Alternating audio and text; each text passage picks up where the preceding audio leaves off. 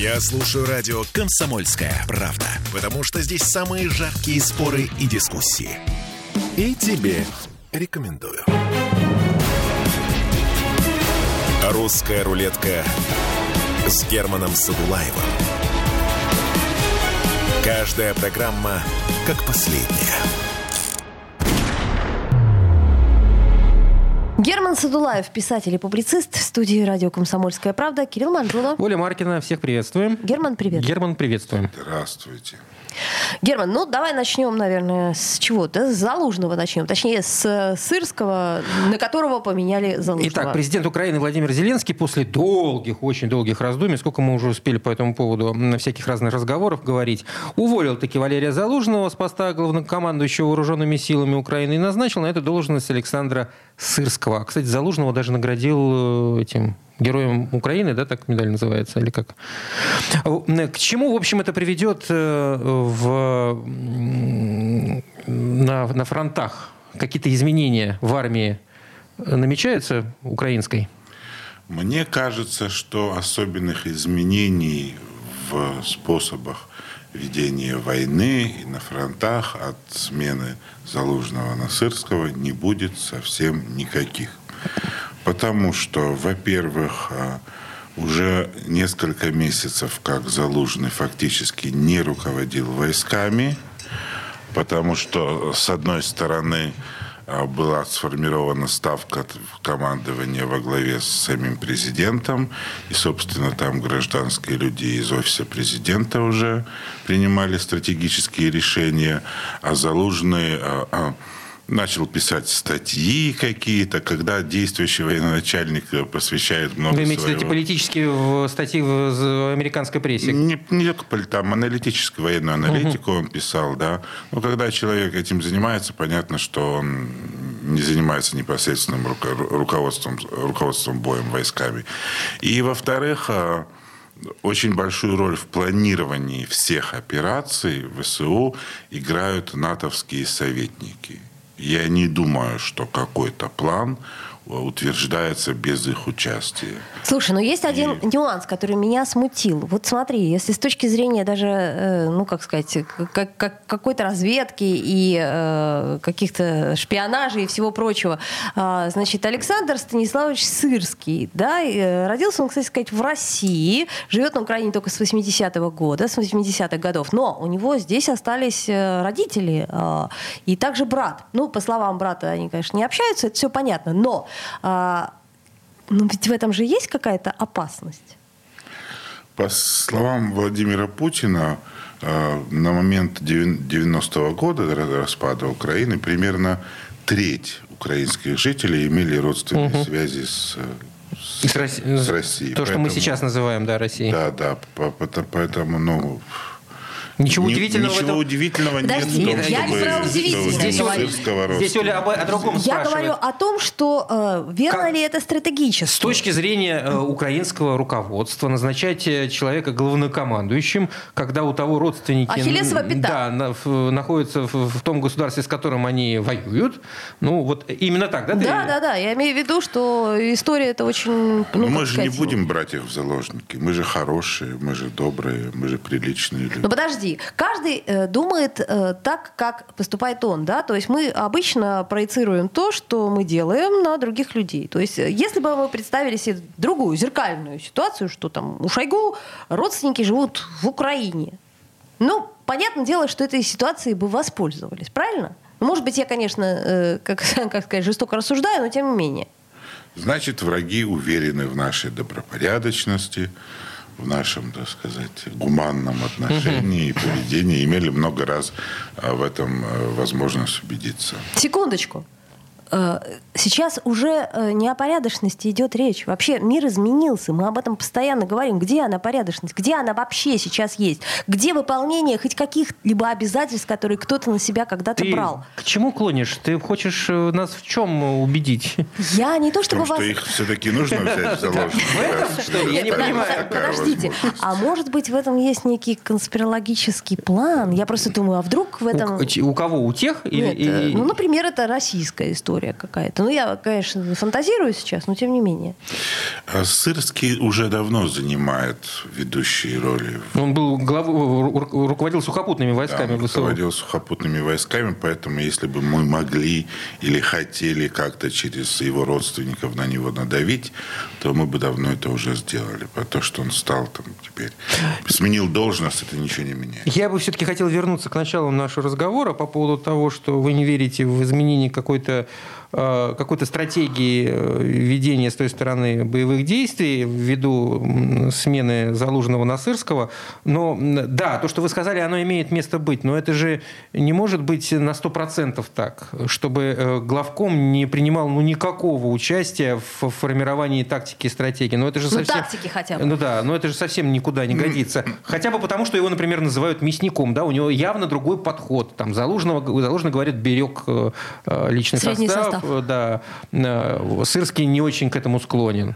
Ну, по поводу Залужного, помним историю с Бахмутом, да, когда Залужный настаивал на том, что ну, Бахмут а, нужно оставить. оставить. А офис президента и лично Зеленский сказали, нет, фортеция Бахмут, будем ее оборонять. Угу.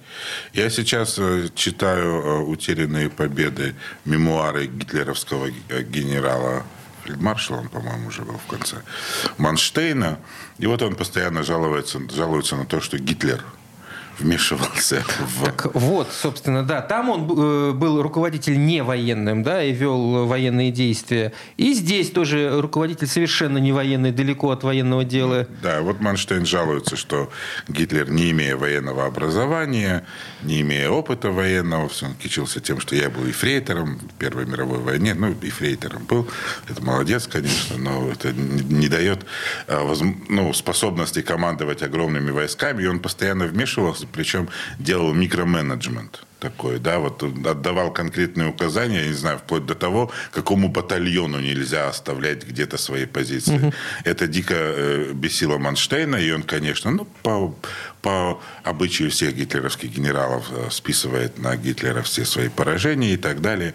Но мы видим, что здесь похожая ситуация с э, украинскими войсками, то есть Зеленский, следуя вот своему, видимо, внутреннему э, идеалу и ориентиру в жизни, Адольфу Гитлеру, он вот также вмешивается в управление войсками. А во времена, значит, Залужного мы все вспоминаем Бахмут. Да, сейчас, Бахмут, да. да, сейчас у нас Авдеевка.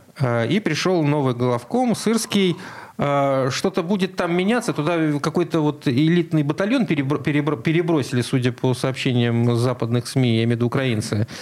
Значит, они будут, штурмовой батальон украинский, не помню номер этого батальона, будут усиливать позиции? Я, я, я думаю, был бы там Залужный или будет Сырский, или какие указания не, не будет отдавать а, Э, Зеленский... Батальон бригада, по-моему, даже. В плане... Э, бригада, да. Да, бригада, не батальон, да, конечно. В, в плане э, микроменеджмента своего обычного. Но Авдеевку они добровольно оставлять не будут. Потому что это укрепрайон, над которым они очень долго работали. А главное, что за Авдеевкой готовых позиций нет. То есть они Чистое могут... поле? Да, там придется уже там далеко отступать. Угу. Поэтому Авдеевку они так просто не отдадут. Слушай, у нас еще есть такая новость про э, то, что кабинет э, э министров Украины отказался выделить деньги на зубы дракона для обороны Запорожья. Слушай, ну, насколько я понимаю, зубы дракона это же такая история, очень хорошо себя показавшая. Или я что-то путаю? Э, украинцы попытались уже несколько месяцев назад косплеить нашу линию Суровикина сказали, что вот нам тоже нужно что-то такое, потому что ну, они реально обломали об нее зубы. Когда сначала смеялись, смеялись, а потом, когда пошли в свой этот контрнаступ, то линия Суровикина, она выдержала. Угу.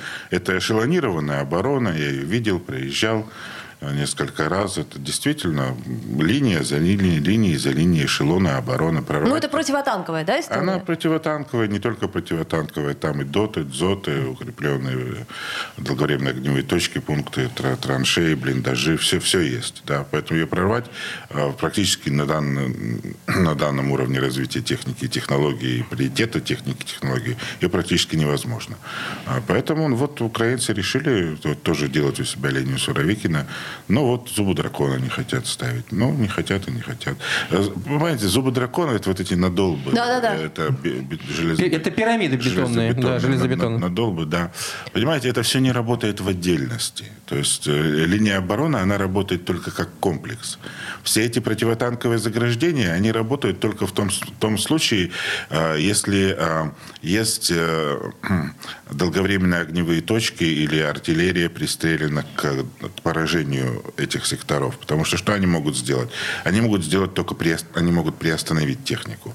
Но этим пользуется должна артиллерия, что пока там есть какой-то затор, то есть невозможно сделать маневр очень быстрый. Угу. Значит, скапливается какая-то техника, начинают разбирать, а в это время артиллерия ударяет. На, на, накрывает эту Накрывает, да. То есть сами по себе они не работают. У нас есть печальный опыт а, Великой Отечественной войны, когда мы ставили эти кресты на долбы, выкапывали а, противотанковые рвы, но это все не работало, если за этими укреплениями не стояла артиллерия, которая поражает скопившегося врага. Сами по себе все эти заграждения, они могут остановить э, вражескую технику, ну, на, не знаю, на 20 минут.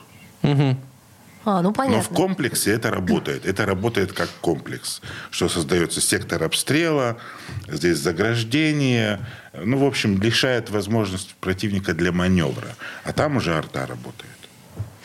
Так, ну это примерно понятно, и по сути дела я понимаю, почему они решили сэкономить эти 88 миллионов гривен, видимо, какую-то другую тактику выбрали. Давайте-ка мы прервемся на две минуты и вернемся буквально через несколько минут, как я уже сказала, в эфир. Герман Садулаев, писатель и публицист. Русская рулетка с Германом Садулаевым. Я слушаю «Комсомольскую правду», потому что «Радио КП» — это корреспонденты в 400 городах России. От Южно-Сахалинска до Калининграда. Я слушаю «Радио КП» и тебе рекомендую. «Русская рулетка» с Германом Садулаевым.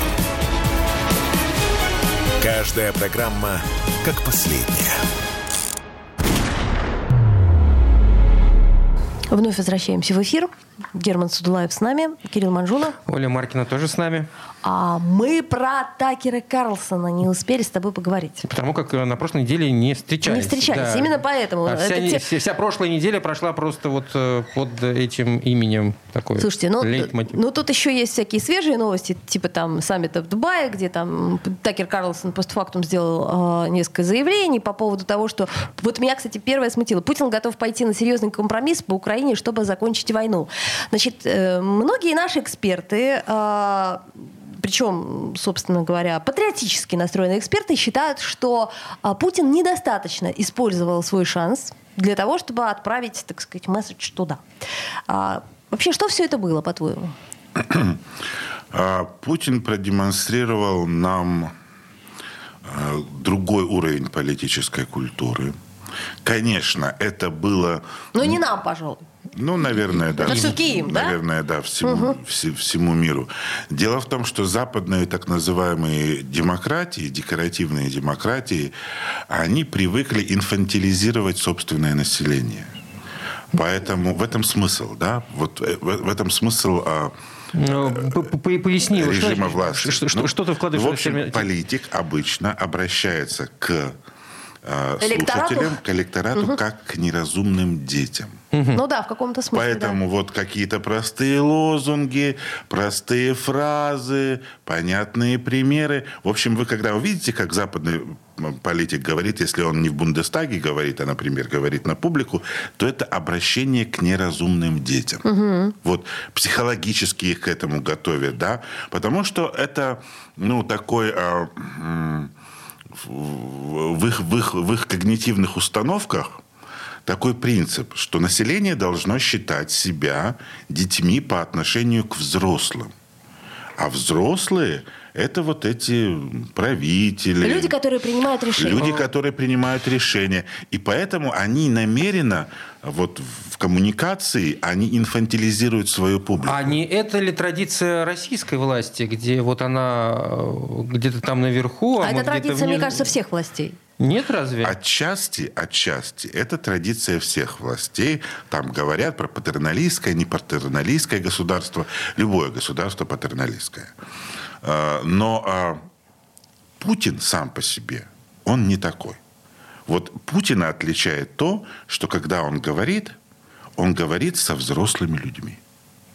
Вот мы это увидели. И это было удивительно, это было непонятно многим. И некоторых даже шокировало. Ну вот, вышел на шоу, давай как бы жги. Так да? он спросил, шоу это или серьезный разговор? Да, он в самом начале спросил, это шоу или серьезный разговор? Ему сказали, серьезный разговор. И он начал серьезный разговор, и удивительно было вот то, для, для общей аудитории мировой, удивительно, потому что для нас это нормально, мы привыкли, что Но он Путин... любит печенегов Да, мы вспоминать. привыкли, что Путин так разговаривает. Так, а что именно он так, э, ка- каким образом он так говорил, что вот мы сейчас утверждаем, что он говорил как со взрослым? Да, да, я увидел это так, что он говорил как со взрослыми людьми. Он объяснял, как взрослым людям, у которых есть способности к аналитическому мышлению, к критическому мышлению, потому что взрослого отличает особенность сом- э, сомневаться, иметь критическое мышление, анализировать. Это взрослый. А детям нужно давать какие-то э, простые блоки. Ну, С четкими ответами. да, простые блоки, Разбивать четкие ответы. да. Черное, белое, красное, Да, зеленое. Да, ЕГЭ ко- какой-то делать. да, Да, вот для э, детей вот. ЕГЭ Мгм. какой-то нужно делать. А он говорил как со взрослыми. Он объяснял, почему. Он а, приводил исторические примеры. Но это он любит, но тем не менее это... И он не только исторические примеры приводил. Он вообще объяснял вот как со взрослым и как а, с человеком, который, ну, как бы взрослый и друг его. Ну, что вот, понимаешь, вот было вот так, вот так, вот так. Ну, типа причинно-следственные связи. Что причинно-следственные связи показывал, да. Он не выдавал лозунги, не выдавал блоки какие-то, не делил на черное и белое. Он показал сложную ситуацию и как она возникла. Он разговаривал со взрослыми людьми. Многих это, э, ну, как, бы так, э, удивило, но очень многим это понравилось, и они увидели какое-то совершенно другое настроение, чем то, к которому они привыкли в публичных обращениях собственных политиков. А, Тут вопрос э, еще один, ну, не главный, там, какой, какой бы то ни было, просто есть вопрос. А Насколько а, это понравилось тем, кому раньше не нравилось? То есть... Поменяло ли это Поменяло ли это образом? что-то у кого-то в голове? Могло ли... Хорошо, не будем, мы не можем залезть в чью бы то ни было голову. Могло ли это поменять? э, Чье бы то ни было отношение там э, к происходящему здесь? Ну, судя по комментариям в интернете, которые на, эту, на это интервью можно прочитать, очень у многих, да, поменялось отношение. Очень многие из тех, кто раньше не слышали Путина, не слышали, как он думает, как он говорит, они были удивлены, что а вот оказывается так. Я думаю, да, что у многих поменялось. Ну хорошо, предположим, даже гипотетически у кого-то что-то поменялось. На что это повлияет в дальнейшем? То есть это может, э, так сказать, повлиять на э, гипотетически на выборы в США. Это может повлиять на что? Вот по-твоему, да? Предположим, какие-то сомнения у кого-то вдруг неожиданно проросли. О, опять мы вмешиваемся в выборы в США, да? Э, Мы же любим, мы же любим. Мы же любим. Это наше хобби. Ну, конечно. Любимый спорт. Мы как- как- Выбирать каждый- американских президентов. Каждые четыре года мы устраиваем это шоу. Ну вот теперь Стакер Карлсон. Теперь Такер Карлсон наш агент, и мы опять будем избирать там. Так его уже все, как бы ему приклеили табличку агент э, Кремля, и все нормально. Вот уже как бы он уже не, стесняется этого. Ну, значит, и мы тоже не должны стесняться. Почему мы все время стесняемся? Слушай, а кстати, что касается судьбы э, дальнейшей Такера Карлсона, ты разделяешь э, какую из двух точек зрения, что у него все будет хорошо и ништяк, или что ему каюк? Я разделяю опасения, что с ним может случиться какая-нибудь... То есть скорее каюк, нежели ништяк. Ну, мы очень много знаем примеров э, в истории с Америки вот новейшего времени, когда с людьми, которые становились политическому истеблишменту не- не- неудобны, происходили какие-то несчастные события, какие-то аварии происходили, что-то такое, да. Поэтому я, конечно, беспокоюсь за, за, за его безопасность. Ну, тут, он- он сделал свой выбор, он молодец, он, он красавчик. Ну, а там уже он верил в свою, свою судьбу в руки Бога, и это правильно. Помнишь, мы когда обсуждали только гипотетическое, возможно, интервью Владимира Путина Такеру, когда Такер появился в Москве, стали появляться фотографии с ним, а, и мы вспомнили, что он из очень непростой семьи. Да, то есть это и, мы тому, сделали что- и, и мы сделали вывод, что он, в общем-то, часть того самого глубинного государства американского. Скорее всего, за ним стоит Э, как, нечто. э, За ним стоят большие силы, потому как он из очень непростой семьи. И он давно уже в, не просто журналист. А, можно ли предположить, что его приезд сейчас в Москву с целью взять э, интервью а, каким-то образом э, и вот этими силами какой-то ее частью э, согласованы? Ну, безусловно, да. Безусловно, там такие вещи не происходят по желанию какого-то журналиста. Просто угу. что вот я, мне прикольно, я хочу хайпануть и поеду возьму интервью. Ну, он не просто журналист, он уже как бы три, ну, да, более, более трех лет не просто журналист. Да, он не просто журналист. Поэтому, да, на каком-то, на каком-то уровне это решалось, на каком-то уровне это согласовывалось. Я думаю, что это находится в том тренде, что мы до сих пор пытаемся наладить э, какие-то контакты с, с консервативными кругами на Западе. Сколько раз было сказано слово «переговоры»? Ну, оно... Э, э, знаете, вот я читал по поводу этого интервью, да, что типа вот Путин просит переговоры, Путин просит переговоры. Я смотрел все интервью от начала до конца. Ты наш герой. А, да я прям ночью, я прям онлайн. Мы, мы об этом и говорим. Два я часа. Прям ты не, на, не ты спал, на и, и все вот, вот, угу. все вот это смотрел в оригинале на сайте у, у Такера Карлсона.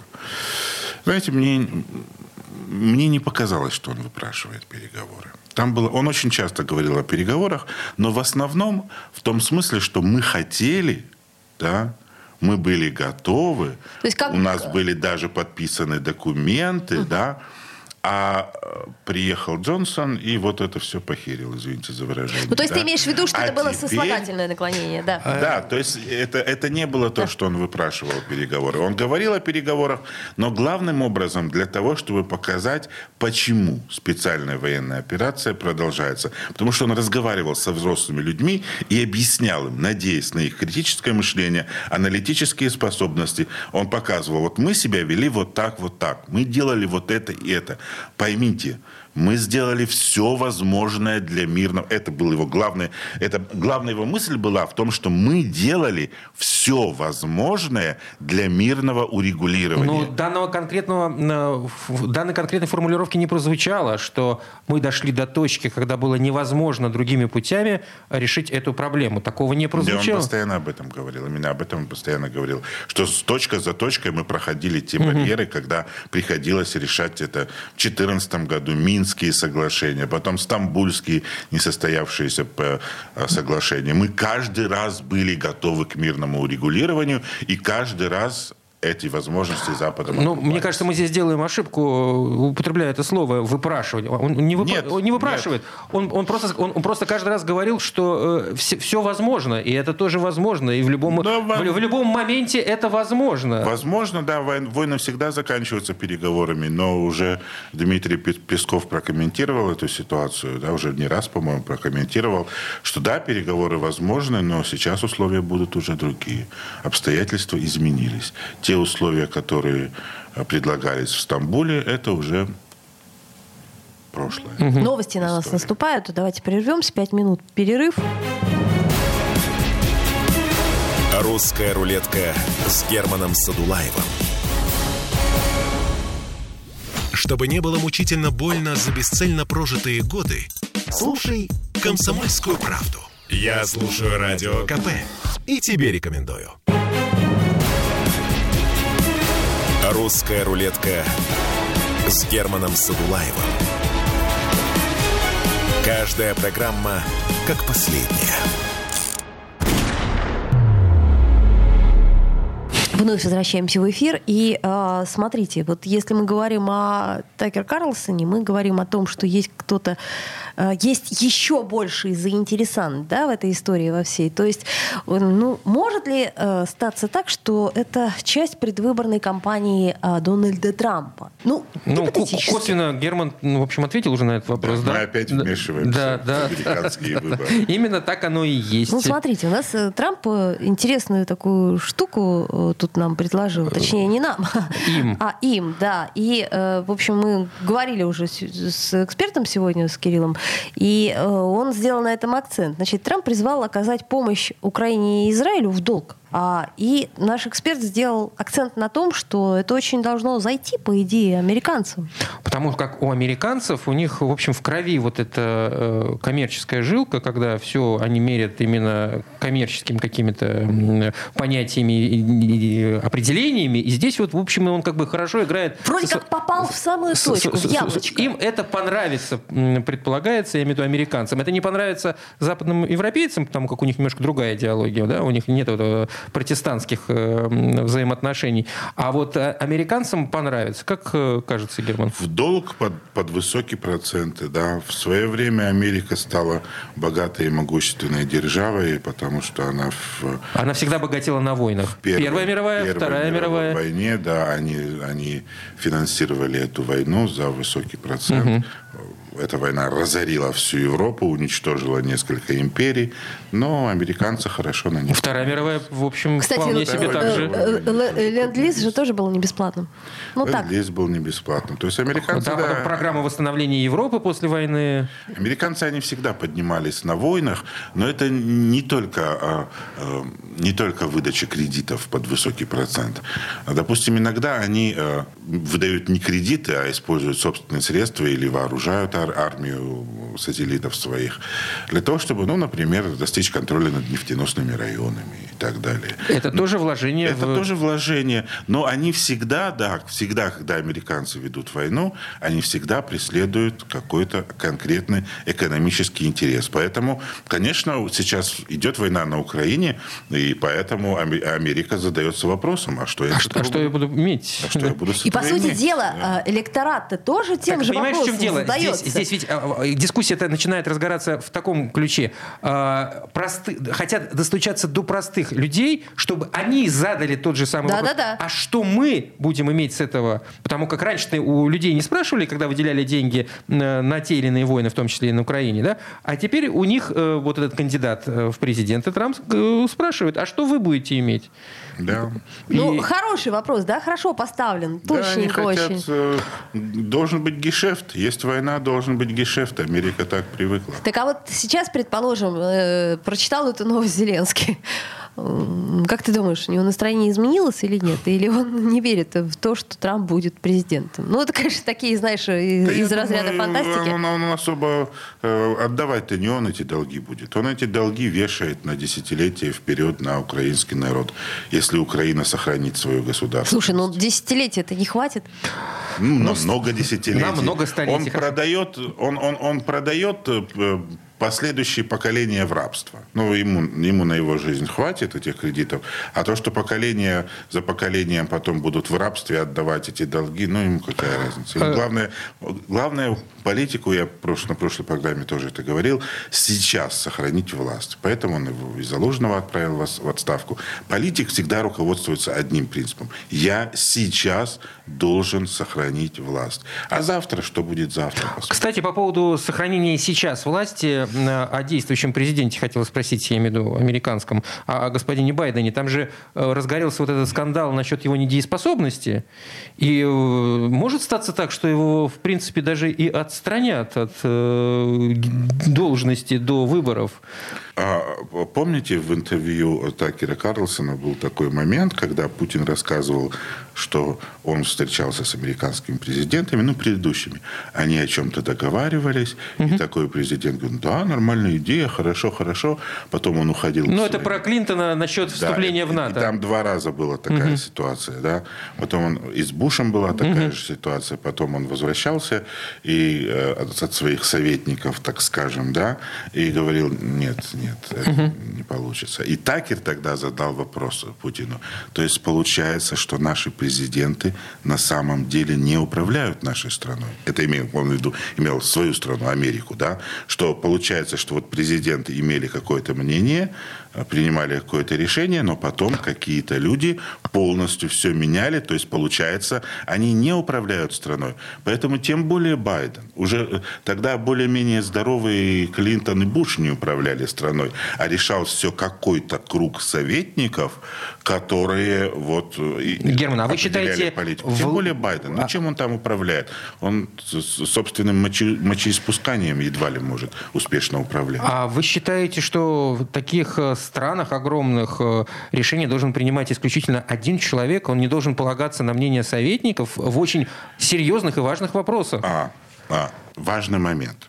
Электоральная демократия. Мы выбрали президента. Допустим, он мы выбрал себе команду, на чье мнение он полагается. Допустим, мы выбрали Путина, да? Так. Он отвечает перед нами за свои решения. Но когда оказывается, что решение принимает не тот человек, которого мы выбрали, и не советники, а тут, видимо, речь идет не о том, что он выбрал себе советников, и советники ему советуют. Я вас посу- услышал, я, я, услышал, я послушал вас и принял решение, потому как я несу перед народом и страной ответственность за да, это решение. Да, это нормально. Да, это нормально, но э, ситуация в Америке, видимо, такая, что он не то, что я послушал и принял решение, он не может принять то решение, и, видимо, не он этих советников себе выбирал.